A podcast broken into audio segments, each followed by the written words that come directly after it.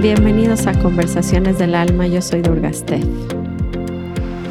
Mi querida super tribu, ¿cómo están? Oigan, pues para los nuevos, este es un espacio para hablar desde el alma, nuestros procesos humanos, lo más transparente para apoyarnos en nuestro crecimiento personal, espiritual y justamente para recordar para recordar quiénes somos. Antes de empezar con el capítulo que les tengo hoy, que se me hizo súper importante, un poco intenso, no les voy a mentir, pero se me hace muy importante el tema y el título va a ser cómo permanecer con el corazón abierto en el infierno. Ese va a ser el tema de hoy.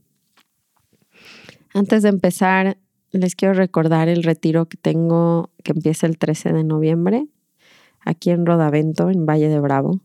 Y es un retiro hecho justamente para darles las mejores herramientas para que dejen de creerle a las historias que más los hacen sufrir.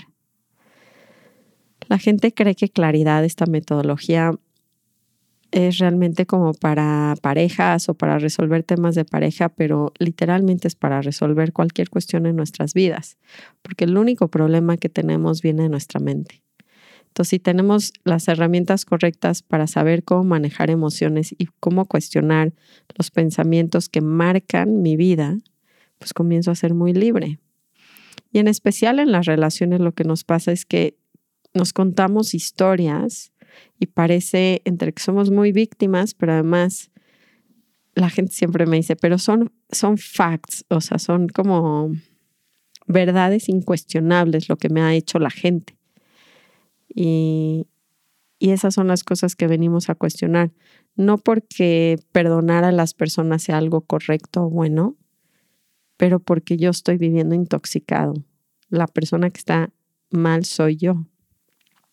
Entonces les voy a enseñar cómo hacer esos perdones de las personas que, pues, que han vivido en alrededor y sobre todo dejar de esperar que la gente cambie para ser feliz. Entonces, si se quieren unir al retiro, se me están acabando lugares, así que por favor contáctenme o vean mi perfil en Instagram y van a ver cómo poderse inscribir. De requisitos trae ahí unos consejos, no tanto porque no puedan venir, sino porque quiero que lo aprovechen al máximo. Entonces, si pueden hacer dos, tres cositas antes de venir, creo que pueden llegar mucho más preparados. No es solo para parejas, pueden venir parejas, pueden venir solos. La verdad es que no es una regla, pero sí creo que deben de venir lo más preparados. Bueno, vamos a empezar como siempre con nuestras tres respiraciones, encontrando esa quietud, dándose esa quietud. Entonces vamos a ponernos cómodos o tomar una pausa. Y vamos a inhalar juntos. Exhalo. Inhalo. Exhalo. Última vez, inhalo. Exhalo. Estaba preparando, la verdad es que casi nunca preparo un tema, no así. Más bien les cuento de algún tema y una reflexión. Esto es muy improvisado porque es la mejor manera en que sale este, este podcast. De las maneras que mejor me sale siempre es cuando vierto mi corazón y sobre todo cuando tengo algún tema, ¿saben? Algún reto en mi vida. Hoy me llamó la atención porque estaba nada más como escuchando a Ramdas, a mi maestro, y empecé a, a escuchar una plática que dio que me dejó llorando, ¿saben? Porque, bueno, nada más a veces escuchar su voz me hace llorar porque me conecta a mi corazón, pero dijo, desmenuzó este tema tan impactante que, que además nos cuesta mucho trabajo, porque aquí la gente cuando siempre hablamos de espiritualidad empieza, sobre todo cuando decimos es que todo es perfecto, la gente dice, sí, dime cómo una violación es perfecta. O sí, dime cómo morirme de cáncer es perfecto. ¿No? Entramos como en estos temas que además también, y esto, este podcast les va a servir para el retiro, para los que vengan, la gente quiere tratar temas o cuestionar en sus pensamientos temas para ser libres muy profundos, de violaciones, de muertes, de enfermedades, ¿no? Pero yo siempre les digo algo muy importante. Si no tenemos una perspectiva correcta de la vida, es muy difícil hacer ese tipo de trabajos cuando la mente quiere ir en su línea nada más. Y ahorita con este podcast va a quedar mucho más claro qué quiere decir esa línea. Entonces, creo que nos va a ayudar muchísimo y voy a empezar leyendo un poema, que es el que me dejó llorando. Yo no soy mucho de poemas, la verdad, pero se me hizo algo muy profundo lo que escribió, eh, lo hizo Tich Nhat Hanh, que ya les, he platicado un poco de él. Y este poema se me salieron las lágrimas porque justo habla de esa perfección que queremos ver en el universo y cómo pudiéramos abrir nuestro corazón para ver que sí podemos en el infierno seguir amando el mundo. Ramdas lo que siempre me enseñaba era I am loving awareness. Yo soy la conciencia amorosa. Y desde ahí yo puedo amar todo el universo. Y si me preguntan qué es lo que yo veía en él, es que era una persona que amaba las cosas que la gente normal, entre comillas, no puede amar.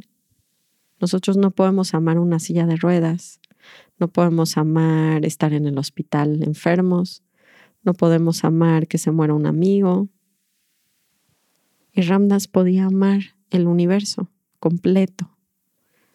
Por eso se me salen las lágrimas, porque era una persona que no estaba escogiendo o no estaba tratando de manipular el universo para que le diera lo que él podría amar, sino que empezó a poder amar el universo completo. Y a mí me genera mucha curiosidad porque desde niños nos han enseñado que hay cosas buenas y hay cosas malas y hay cosas que es Dios y hay cosas que no son Dios. Y creo que aquí podría empezar con ese poema, porque entonces la percepción de quién y qué es Dios cambia. Entonces no me voy a meter en religiosidad, pero tenemos que entender que la base del universo es uno. Ahorita me fui a un retiro y les contaba a unas chicas justamente ese principio, porque si no entendemos ese principio, no podemos entender, no van a, el poema se va a quedar corto. Entonces les quiero dar una pequeña introducción para que puedan devorarse y abrir su corazón con el poema de Thich Nhat Hanh.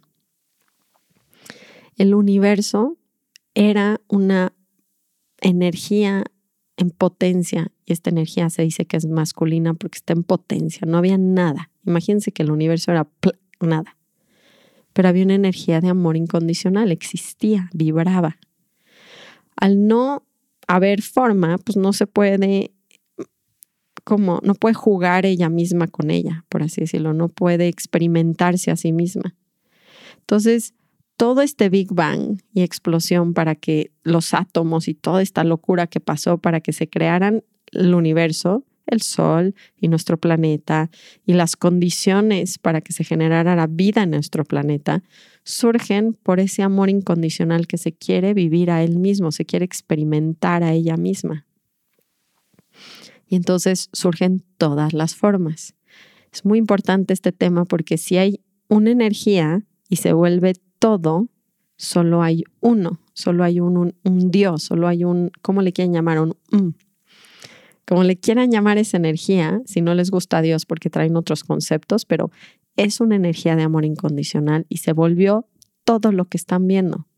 Entonces, la serpiente también es Dios, no quiere decir que ella no porque muerde o es venenosa, o el tiburón no, o una persona confundida no, no, todo lo que está en forma en este universo, todo, absolutamente todo es de la misma energía.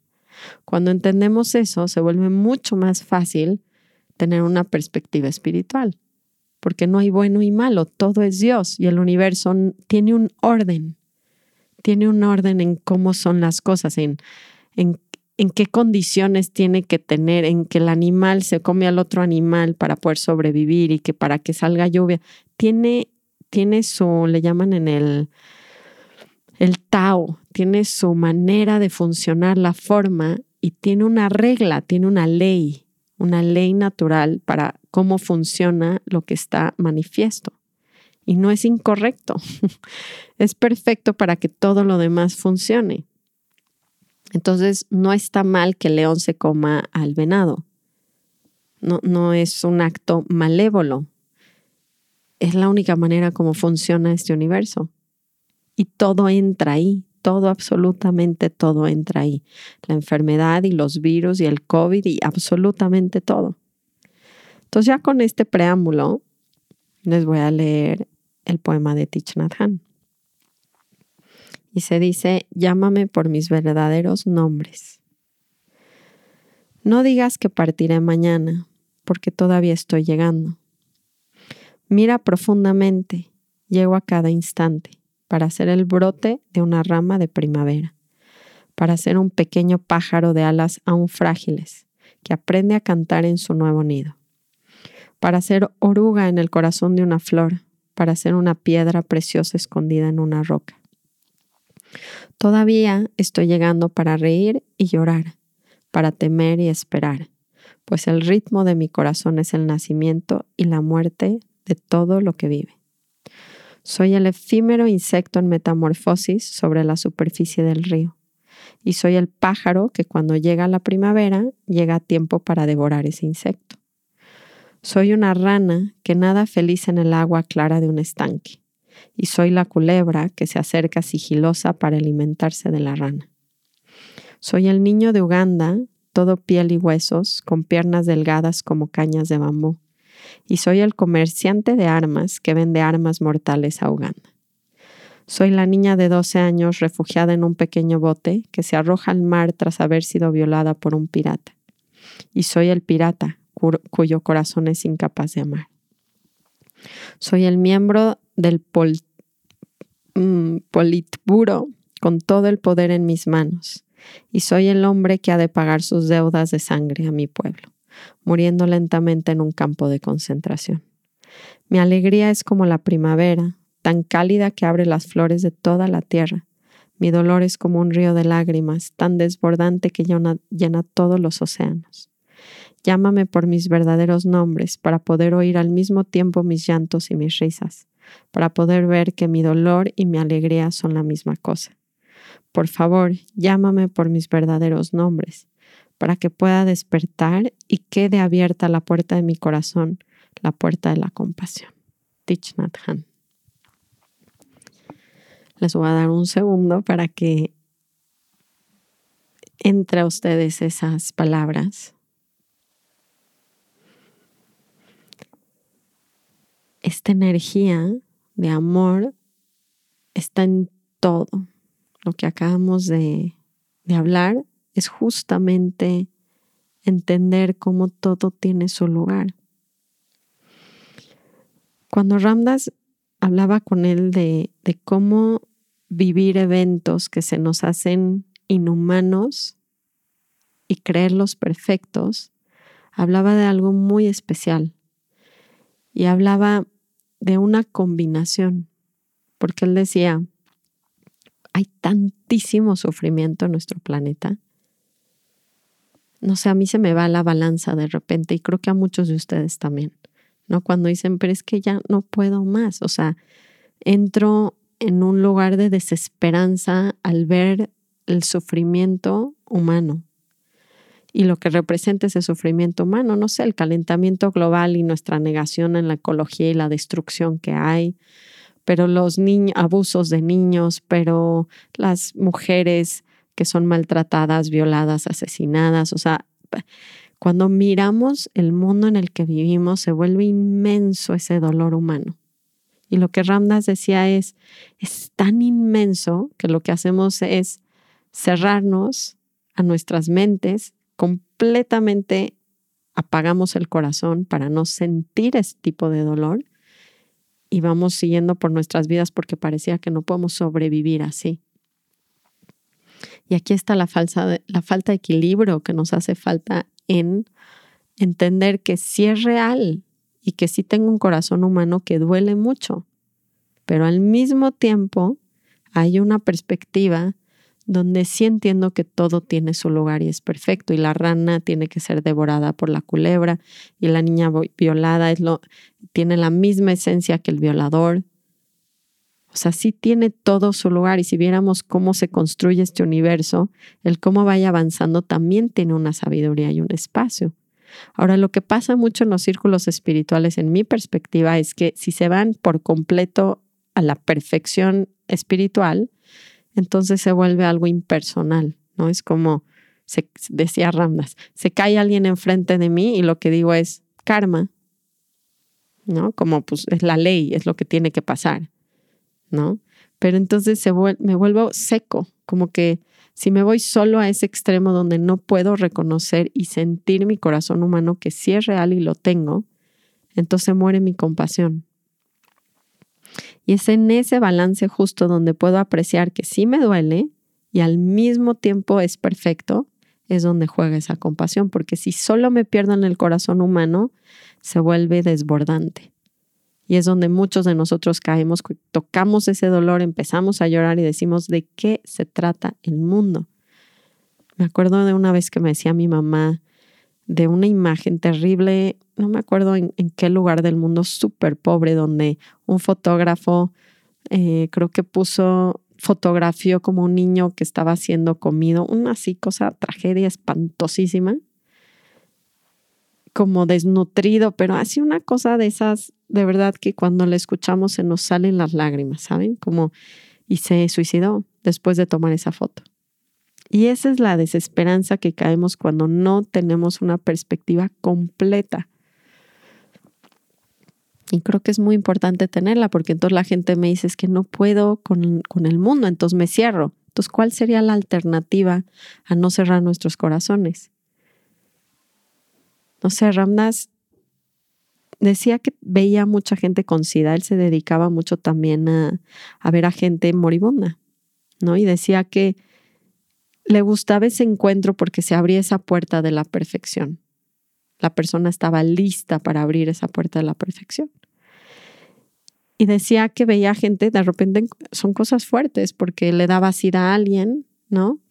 Y era un joven que iba a ir a la carrera de abogado y de repente le cambió toda su vida y entonces le contaba como la historia y decía que su corazón humano sí, había, había esa apertura de decir, qué duro está, qué duro está nuestro sufrimiento, sí lo veo en ti, ¿no? La historia y todo lo que va a pasar y al mismo tiempo había una perspectiva desde donde entendía cómo las cosas tienen que ser así y la perfección que hay en que esta persona ya iba, ya iba a ir a otra cosa o sea, se iba a morir, iba a renacer, tenía otra oportunidad, otra historia. O sea, no hay ni un error en, en esa cuestión. Y siento que a veces, tipo a mí como mamá, no solamente como perspectiva del mundo, pero como mamá hace un, un tiempo me entró una crisis tremenda por querer tratar de controlar, ¿saben? El como si yo supiera que mis hijas, si no viven esto, van a estar bien. O sea, como que se nos se nos pierde la perspectiva de confianza en el universo, entendiendo que cada uno de nosotros viene a un crecimiento y va a tener que vivir ciertas cosas en el camino. Ahora, eso no quiere decir que yo no haga lo mejor que yo pueda por eliminar el sufrimiento humano, o sea, como que parte de lo mismo, del mismo equilibrio es, tengo un corazón humano, me duele, entiendo la perfección y aún así voy a hacer lo que esté en mis manos por la hambruna, por las mujeres violadas, por las niñas, no sé qué. O sea, yo sí hago lo que esté en mi poder. O sea, no es como se me cierra eso y pues el mundo es perfecto y ya ni modo. ¿No? Que la gente viva lo que tiene que vivir. Hay un engaño ahí, ¿saben? Donde se pierde ese balance y como, pues sí, todo es perfecto, pero sí somos humanos. Y si puedo hacer algo, lo voy a hacer, tanto para mis hijos como para el mundo pero sí siento que a mí se me ha perdido esa perspectiva y me vuelvo muy neurótica cuando trato de controlar que no sostengan el sufrimiento humano como si lo pudiera controlar. Y es más bien entender que mis hijas también van a tener que vivir sus procesos y está perfectamente diseñado. Y estar ahí para darles todas las herramientas para no perder este balance, pero yo no perder el balance. Porque se me consume el corazón también cuando algo malo les pasa o lloran o sufren y no. Y queremos que nadie sufra de nuestros seres queridos ni del mundo pero se vuelve esencial ver cómo necesitamos ese tipo de sufrimiento para seguir creciendo y evolucionando. Es como un lugar muy, muy interesante desde donde podemos tomar una perspectiva para poder vivir en confianza y aún así ayudarnos, ser compasivos. Y creo que ese ejemplo de Ramdas, no sé, a mí me ha ayudado muchísimo en mi vida a estar viendo si se me fue el balance o si pude regresar a él para poder seguir con el corazón abierto, ayudando y entendiendo que es perfecto. Y es la única manera de hacer trabajos profundos. Entonces, adelantándoles, si ustedes una vez trabajé con una amiga, un tema muy fuerte donde su bebé, que tenía seis meses, se lo tenían que sacar, pero muerto, ¿no? Entonces tenía que vivir como cierto parto, pero pues el bebé ya estaba muerto. Entonces había como todo un evento, la verdad no fue, y no que un aborto no sea doloroso, pero pues era su primer hijo y había como mucho esto, ¿no? De y entonces mi cuerpo y culpa y, y entonces para cuestionar este tipo de pensamientos y poder trabajar con cualquier técnica de las que yo tengo, tiene que haber ese entendimiento donde, ¿cómo puedo jurar que ese bebé tenía que nacer en este momento, en esta vida, en esa historia. Y cómo no, no tengo idea, y esto es una historia real hindú, ¿no? Donde ellos sí abren un poquito más esta perspectiva, que es lo que les digo, que tenemos que suavizar nuestra mente a ese tipo de perspectiva para poder seguir trabajando temas que nos cuestan mucho trabajo aceptar y ver que Dios está detrás de la enfermedad, de la muerte y de cada circunstancia que hemos vivido. O sea, sí se puede amar, sí puedo amar el universo cuando lo veo desde ese lugar, porque tiene un currículum, porque las almas vienen con un currículum a aprender, a crecer. Y les digo, esta historia hindú, donde están estos santos, ¿no? Como Jesús. Y había un santo, un gran, gran maestro, un sabio, que podía tener el poder de revivir a los muertos y lo había hecho.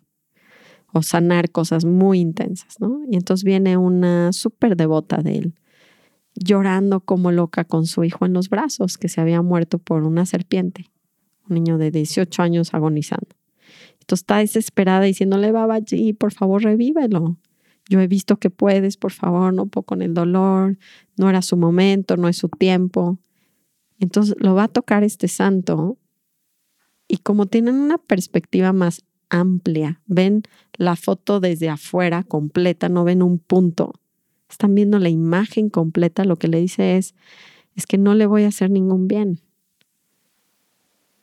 porque tiene, tiene completamente otra encarnación en camino que va a ser lo más espectacular para él en su vida, en su trascendencia como alma. Si yo lo traigo de regreso, no va a alcanzar ese potencial. O sea, esa historia a mí me deja pensando como, qué interesante que nunca podemos ver la vida así. O sea, la mente nos cuenta una historia, no las creemos y creemos que eso es lo que tiene que pasar. Por eso tenemos que abrir la visión a, a llamar a, a, esta energía por, por sus verdaderos nombres. Y entender que no tengo idea de ese nivel de perspectiva de perfección con la que todo trabaja, este Tao con lo que todo se mueve.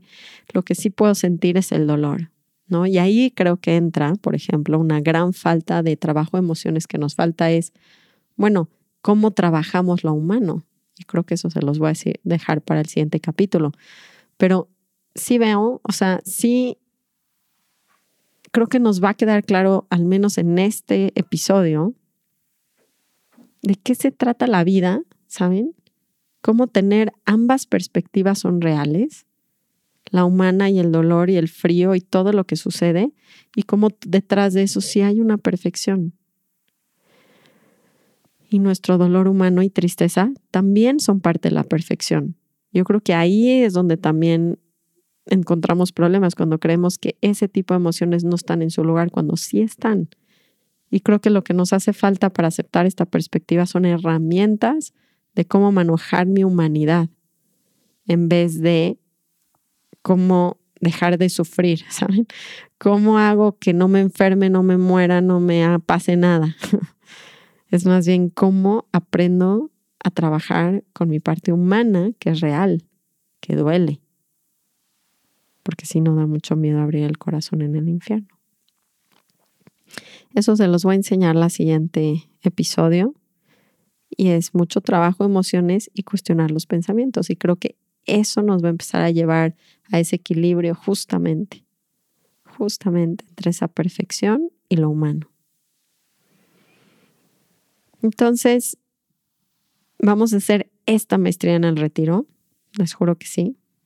Vamos a trabajar con la parte humana y vamos a ampliar la perspectiva para que vean que en sus historias todo ha tenido ese, ese Tao, todo ha tenido esa perfección. Y ahí encuentran el perdón de sus vidas, de sus sucesos, pero real. No es, no es algo conceptual. Y eso requiere hacer el trabajo verdadero. Entonces, pues vénganse, creo que la vamos a, no la solo la vamos a pasar muy bien, sino que van a poder vivir esto que estamos hablando en este episodio. Los abrazo mucho. Por favor, díganme temas, porque de repente me vuelo y espero que este no haya estado volado, pero me parece muy importante, muy importante observar si tienen ese balance, si pudieran abrirse ese balance en sus vidas. Namaste. Ram Ram.